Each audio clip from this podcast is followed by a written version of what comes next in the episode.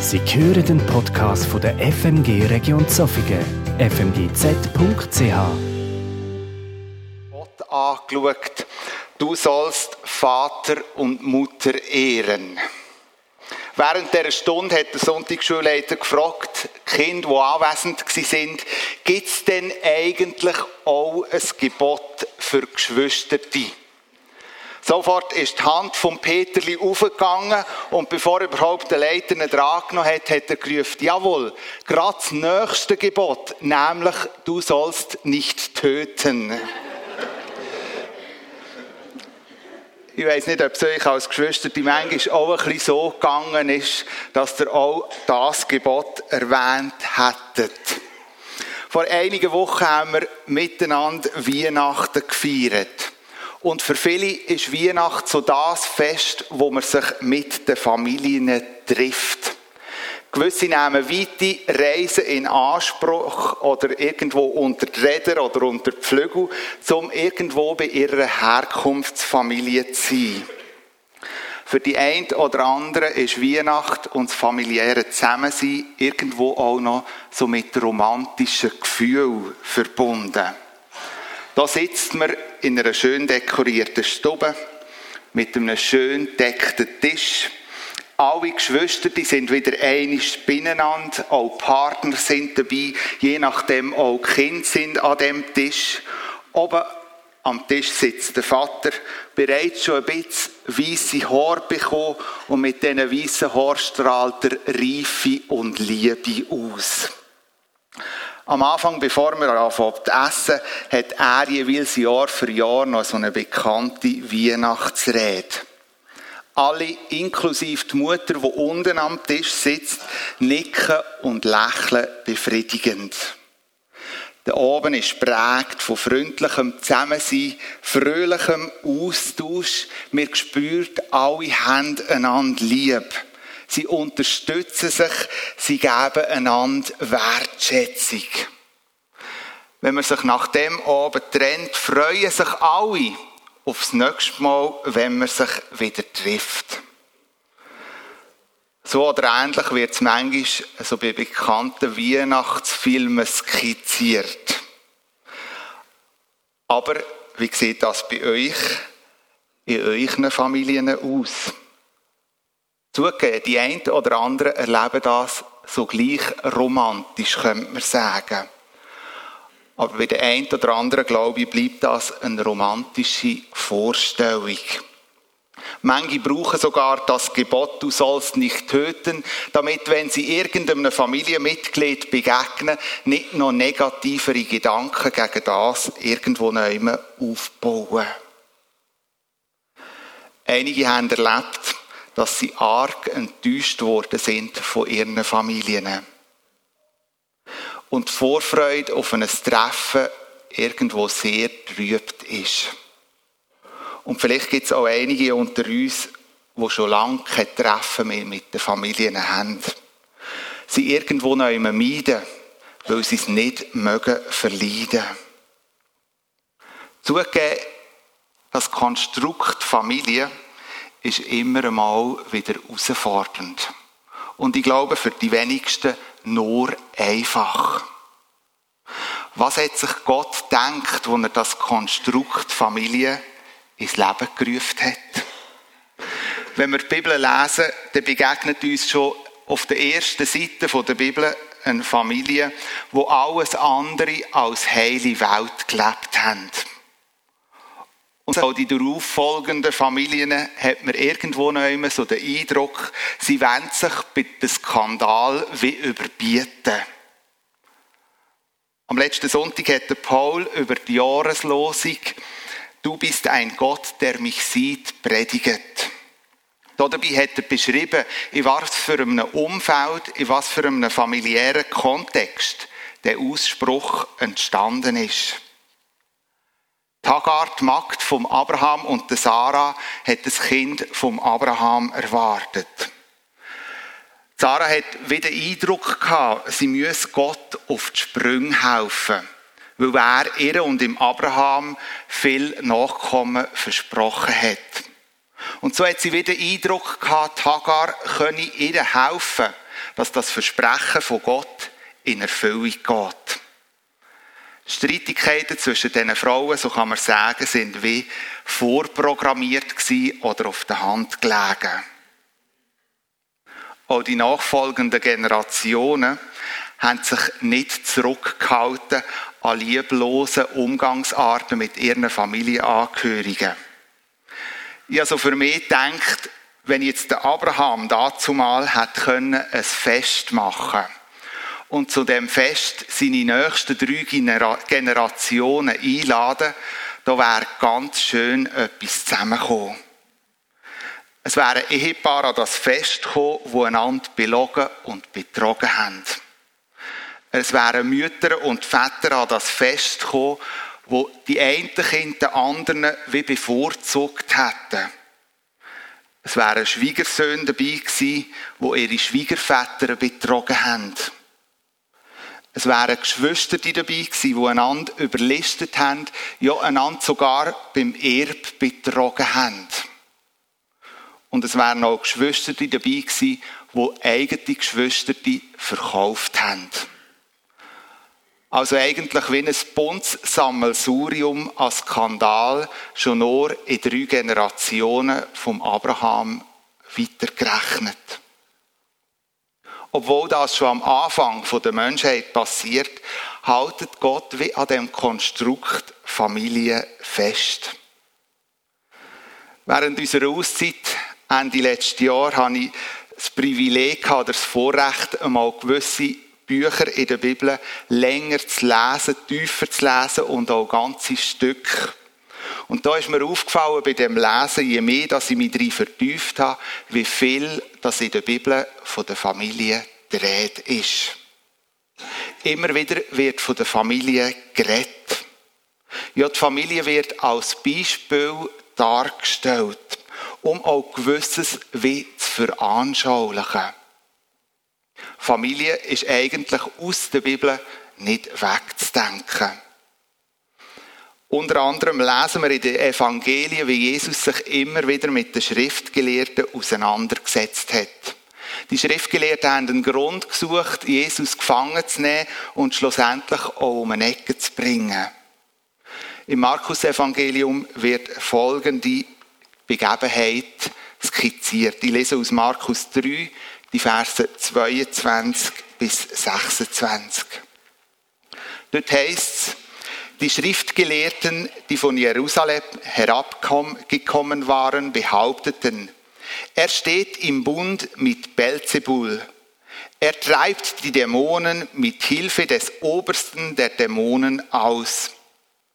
Jesus rief sie zu sich, um ihnen eine Antwort zu geben. Er gebrauchte dazu eine Reihe von Vergleichen. Wie kann der Satan den Satan austreiben, fragte er sie. Wenn ein Reich mit sich selbst im Streit liegt, kann dieses Reich nicht bestehen. Und wenn eine Familie mit sich selbst im Streit liegt, kann diese Familie nicht bestehen. Wenn nun der Satan sich gegen sich selbst erhebt und mit sich selbst in Streit gerät, kann sein Reich keinen Bestand haben. Es ist aus mit ihm. Der Ursprung von dem Begriff Belzebul kann man nicht zu 100% nachverfolgen. Aber man kann irgendwo noch immer davon ausgehen, dass der Begriff eigentlich gleichzusetzen ist wie Satan oder ein Handlanger von der dämonischen Macht. Schriftgelehrte haben also hinter dem Rücken von Jesus geredet. Und Jesus hat die Leute zusammengenommen und versucht, die Absurdität von dem, wo sie schwafeln, wie aufzuzeigen. Es kann doch nicht sein, dass der Satan seine eigenen Handlanger aus einem Menschen treibt. Der Satan steht doch nicht gegen seine Leute auf, gegen seine Macht. Das ist nicht möglich. Und Jesus versucht das mit zwei Bildern irgendwo den Zuhörern näher zu bringen. Ein Reich oder ein Land kann nicht bestehen, wenn sie einander gegenseitig bekriegen. Ich glaube, das wird in dem Moment auch deutlich, wenn wir Richtung Ukraine schauen oder unsere Freunde am Sonntagmorgen hier in der Gemeinde beobachten. Wir bekommen den Eindruck, die Menschen aus der Ukraine, ob ihr hier in der Schweiz sind oder in eurer Heimat, die stehen zusammen. Sie leisten gemeinsam Widerstand. Wären sie untereinander zerstritten, ich glaube, für den Putin wäre es ein leichteres gewesen, in das Land einzumarschieren. Jesus macht auch deutlich, genauso ist es mit der Familie. Früher sind Familiengemeinschaften noch enger zusammen gewesen. Häufig hat man auch gemeinsam unter einem Dach gelebt. Zum Teil zwei oder drei Generationen miteinander. Und wenn eine Familie mit sich selbst im Streit liegt, kann diese Familie nicht bestehen. Bei dem brisanten Thema, das die Schriftgelehrten aufgreifen, braucht Jesus das Bild der Familie. Neben dem, dass er zu dem Thema, das die Schriftgelehrten argumentiert, hat Jesus die Wichtigkeit der Familie hervor und Einheit, die in der Familie soll gelebt werden Das ist nur ein Beispiel von vielen verschiedenen anderen, die wir in der Bibel entdecken können. Einheit in der Familie, das ist ja gut und recht. Aber wie bitteschön gelangen wir zu dieser Einheit? Wenn man in eine Familie hineinschaut, dann kommen die unterschiedlichsten Persönlichkeiten zusammen. In Familie wird man immer wieder verletzt und man verletzt andere. Im Epheserbrief 6, die Verse 1 bis 4, gibt uns der Paulus wie eine Hilfestellung, was zu einer so einer Einheit kann führen kann. Ich möchte euch das vorlesen, ebenfalls aus der neuen Genfer Übersetzung. Epheser 6, die Verse 1 bis 4. Ihr Kinder, gehorcht euren Eltern. So möchte es der Herr, dem ihr gehört. So ist es gut und richtig. Ehre deinen Vater und deine Mutter. Das ist das erste Gebot, das mit einer Zusage verbunden ist. Mit der Zusage, dann wird es dir gut gehen und du wirst lange auf dieser Erde leben. Und ihr Väter, verhaltet euch euren Kindern gegenüber so, dass sie keinen Grund haben, sich gegen euch aufzulehnen. Erzieht sie mit der nötigen Zurechtweisung und Ermahnung, wie der Herr es tut. Die einen oder anderen, die vielleicht jetzt in der eigenen Bibel noch oder mitgelesen haben, haben sich vielleicht gefragt, wieso hast du nicht schon Verse aus dem Kapitel 5 vorgelesen? Weil dort beschreibt der Paulus den Umgang von Eheleuten. Zum einen habe ich ganz bewusst auf diese Verse verzichtet, weil wir uns im Februar ja mehr mit der Thematik der Ehe auseinandersetzen. Und zum anderen ich meine, wenn man diesen Text liest, glaube ich, längt es für eine Predigt. Wir können auch zwei dazu halten. Etwas ist mir wichtig, bevor wir in die Gedanken von Paulus eintauchen. Ich glaube, wir alle sind von diesen Gedanken betroffen. Unabhängig, ob wir Single sind, verheiratet sind, verwitwet sind, ob wir Eltern sind oder kinderlos. Weil wir alle sind Kind von Eltern. Auch wenn gewisse von uns die Eltern nicht mehr da haben, sie nicht mehr leben. Wir alle bewegen uns in familienähnlichen Beziehungen, wo wir eingebettet sind. Zugegeben, bei den einen sind es nicht die nächsten Familienmitglieder, sondern andere soziale Gefäße, wie ein Verein, ein Freundeskreis oder unsere Gemeinde. Ich möchte dich einladen, egal wie du im aktuellen Moment, in welcher Situation, dass du drin stehst, in die Situation projizieren, wo im Moment für dich am aktuellsten ist. Der Paulus ermahnt die Leser, ehre deinen Vater und deine Mutter. Dass wir Vater und Mutter sollen ehren, ist eine zentrale Aussage da drinnen. Aber sie stammt nicht von Paulus. Nein, es ist ein Gebot, wo Gott schon den Israeliten gegeben hat. In dem Ehren von Vater und Mutter ist auch das Wort Gehorsam drinnen enthalten. Aber an dieser Stelle, so glaube ich, geht es nicht um, in erster Linie um einen blinden Gehorsam, sondern zuerst einmal das Bewusstsein, dass ich ein Kind von einem grossen Ganzen bin, ein Teil von einem Ganzen. Und dass sich meine Familie nicht einfach nur um mich dreht. Meine Eltern tragen Verantwortung, dass sie mich in meinem Leben begleiten, unterstützen und prägen. Und das tun sie nicht immer nach meinem persönlichen Gutdünken, sondern nach ihrem. Wenn Eltern das tun, dann handeln sie eigentlich in der Verantwortung, wo sie drinnen stehen. Und sie bringen wie die Liebe zu ihrem Kind zum Ausdruck.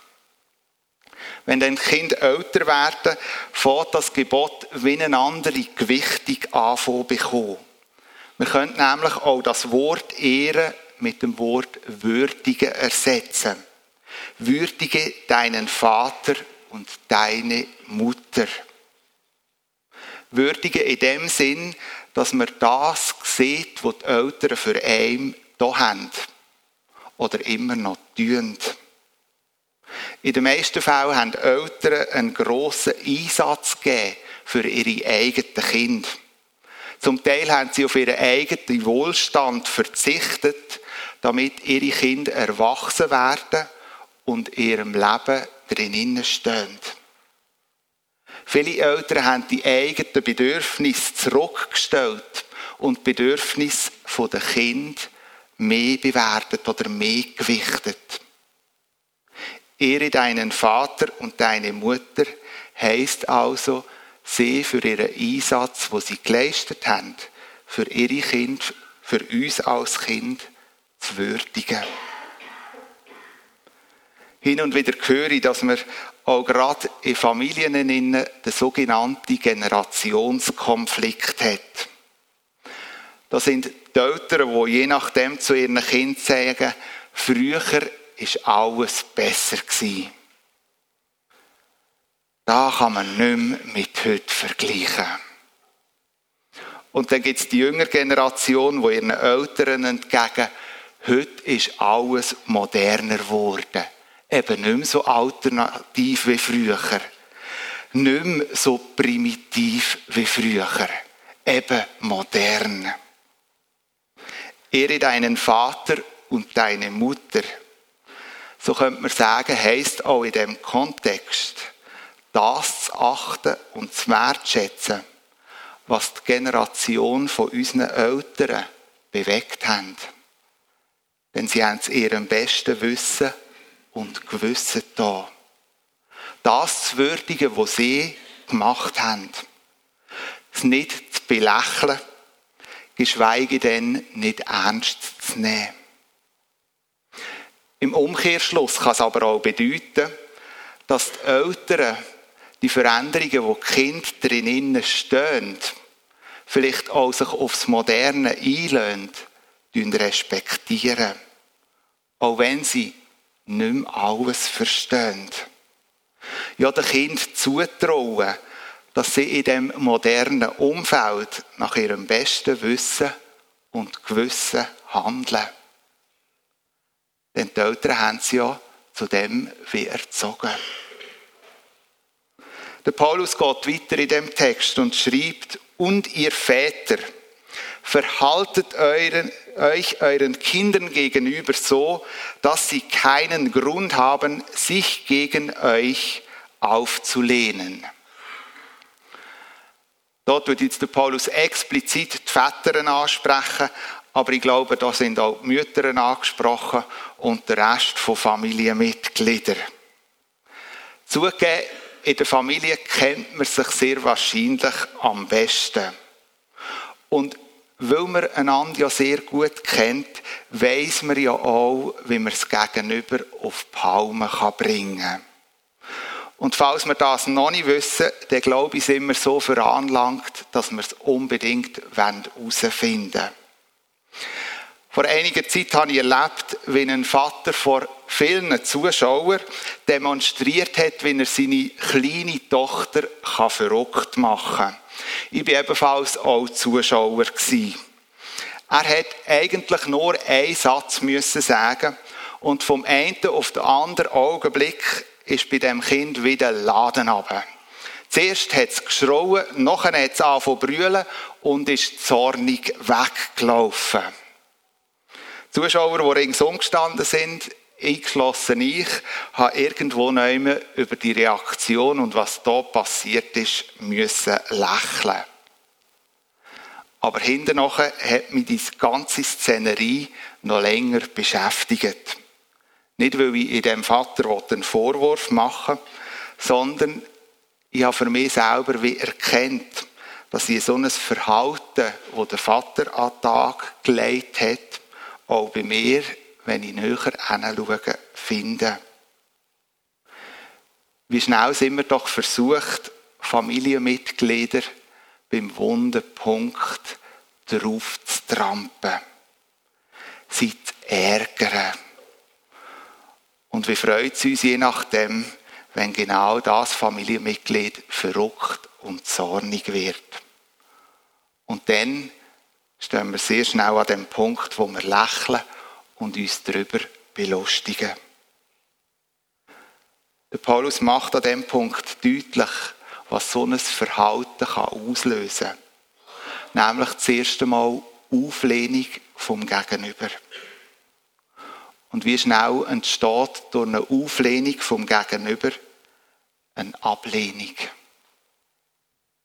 Wo bist du versucht, jemand aus deiner Familie oder aus deinem Freundeskreis zum Zorn zu reizen? Indem du ihn lieblos auf einen Punkt aufmerksam machst, wo bei ihm vielleicht auch gerade eine Schwachstelle ist. Der Paulus macht deutlich, wir sollen, wenn wir miteinander unterwegs sind, nicht über die Schwachstellen vom anderen darüber weggehen. Aber wir sollen sie in Liebe und Barmherzigkeit ansprechen. Und nicht damit immer versuchen, den anderen zum Zorn zu führen. Der Paulus gibt uns in dem Text wie einen Katalog, was uns helfen kann, in einer Familie zu einer Einheit zu finden. Zugegeben, all die Punkte, die der Paulus hier aufschreibt, sind plausibel und nachvollziehbar. Aber wir alle haben schon erlebt, dass genau das eine grosse Herausforderung ist. Wie schnell kann es doch passieren, dass wir verletzt werden oder andere verletzen? Ich möchte euch dazu ein Beispiel erzählen. Ich bin in einer Familie aufgewachsen, das wissen die meisten von euch, als fünftes und jüngstes Kind. Wir haben über viele Jahre mit drei Generationen unter einem Dach gelebt. Wir haben eigentlich den Wohnraum, den wir hatten, gemeinsam genützt. In den Jahren, wo wir als drei Generationen unterwegs waren, habe ich zum einen den Reichtum dürfen spüren, der sich ebenso in einer Familie und in drei Generationen befindet. Aber ich habe auch zu spüren bekommen, dass es eine grosse Herausforderung ist. Meine Eltern haben mir mehr als einmal signalisiert, dass ich als fünftes Kind gewünscht war und die Familie eigentlich komplett gemacht hat und dass sie mehr als 50 nicht möchten missen. Meine Grossi hat das ein bisschen anders gesehen. Und sie hat mir das auch als Kind früher immer wieder zu spüren gegeben. Nämlich, dass ich wie eben das fünfte Rad am Wagen bin. Sie hat das immer wieder auch mir gegenüber geäussert und hat häufig auch dazu Vergleich mit meinen, meinen Brüdern angestellt. Und hat mir mit dem signalisiert, eben, du bist das fünfte Rad. Etwa die habe ich den Ausspruch gehört, lass doch das die Brüder machen. Weisst, der kann das besser und schöner als du. Oder was du gemacht hast, ist okay aber der Brüder hat es schneller können. Manche von diesen Aussagen von meinem Grossi haben mich entmutigt und deprimiert. Habe den Frust, den ich hier erlebt habe, immer wieder mit mir selber ausgemacht. Und dann bin ich erwachsen worden. Meine Frau und ich dürfen das Elternhaus von meinen Eltern übernehmen.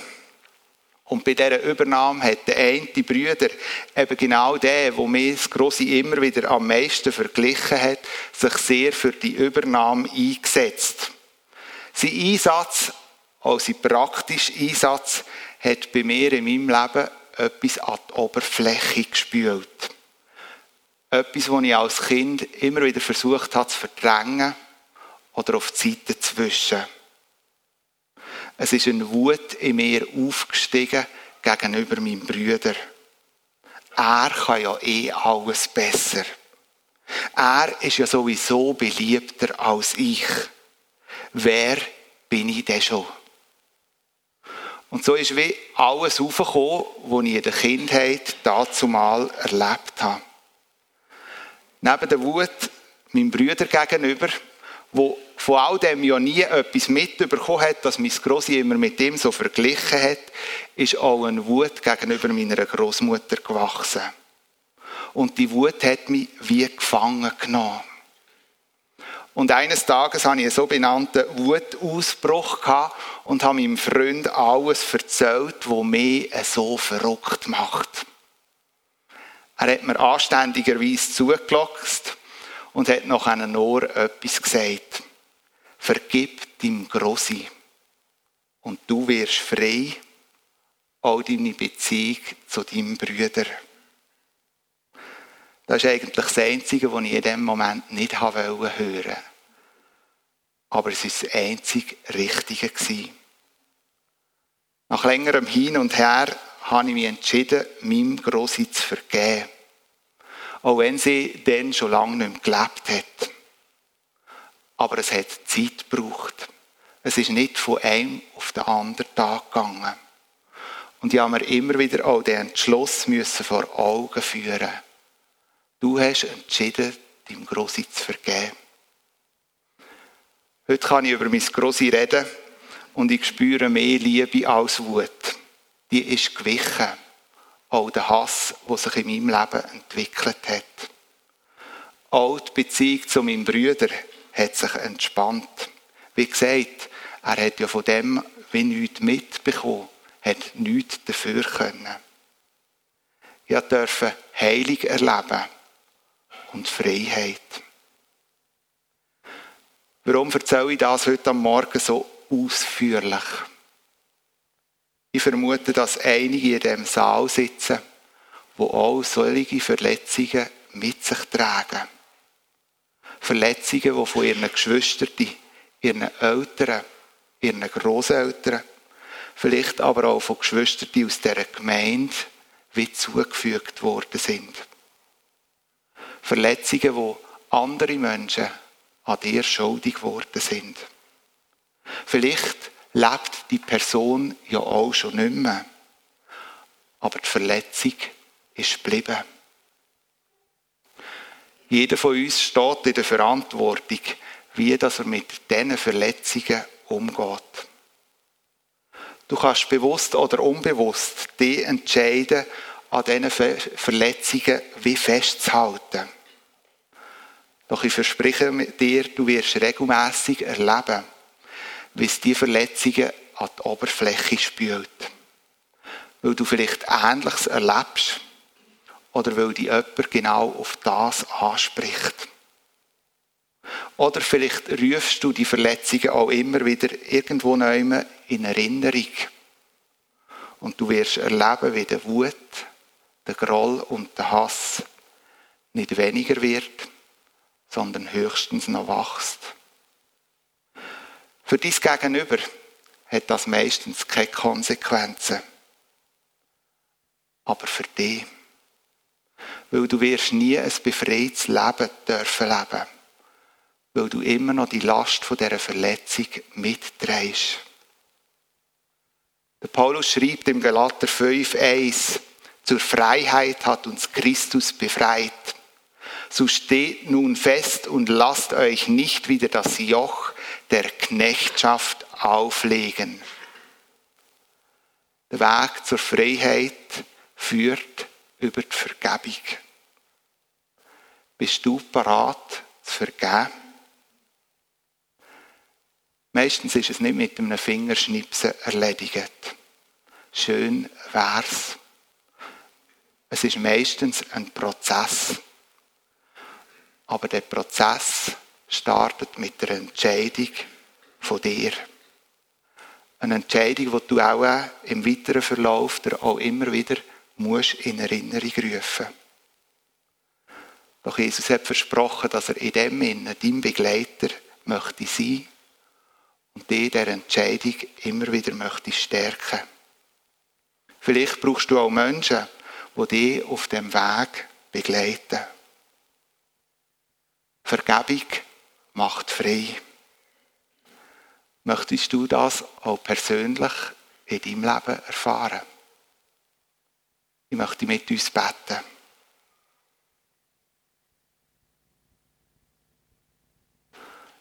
Und Jesus Christus, du hast das Konstrukt von Familie geschaffen. Schon mit der Schöpfung vom Mensch hast du ein Ja zur Familie gehabt hast du wollen, dass Familie gelebt wird. Doch schon bei den ersten Menschen wird uns vor Augen geführt, wie fragil und schwierig eben Familienleben ist. Jesus, du weißt um jedes Einzelne, auch gerade in diesem Raum, in was für Familienverhältnis das sie drinnen stehen. Du weißt um die Verletzungen, die je nachdem noch vorhanden sind, die Familienangehörige einem zugefügt haben. Doch Herr Jesus, du bist der, der gesagt hat, dass du uns möchtest in die Freiheit führen. Ja, dass wir zur Freiheit berufen sind. Ich möchte bitten, dass du jedem Einzelnen begegnest, wo noch wie an diesen Verletzungen festhaltet, sich festkraut, wie nicht loslassen kann. Jesus, schenk du ihnen den Mut, die Entscheidung zu treffen, im anderen zu vergeben. Schenk du, dass jedes Einzelne darf erleben, weil aus so einem Vergebungsprozess Freiheit darf wachsen. Amen. So Situationen, die ich euch jetzt beschrieben habe, können im Leben so wie Berge sind. Berge, die einem drohen zu verdrücken oder eben die Sicht von der Weite, von der Freiheit nehmen. Ihr alle habt ein Zettel bekommen, wo eben genau so Berge getroffen sind. Ich möchte euch ermutigen, dass ihr auf das Zettel vielleicht einen Namen schreiben von einer Person, die euch verletzt hat. Und mit dem wie festhaltet, dass ihr euch entscheidet, dieser Person zu vergeben. Vielleicht ist es aber auch eine Situation, wo euch scheinbar wie verdrückt. Dann dürft ihr auch das auf das Zettel schreiben. Es hilft, wie eine Entscheidung zu treffen. Ich ermutige euch dazu und wünsche euch, dass ihr gerade in diesem Prozess ganz speziell Jesus dürft begegnen Amen.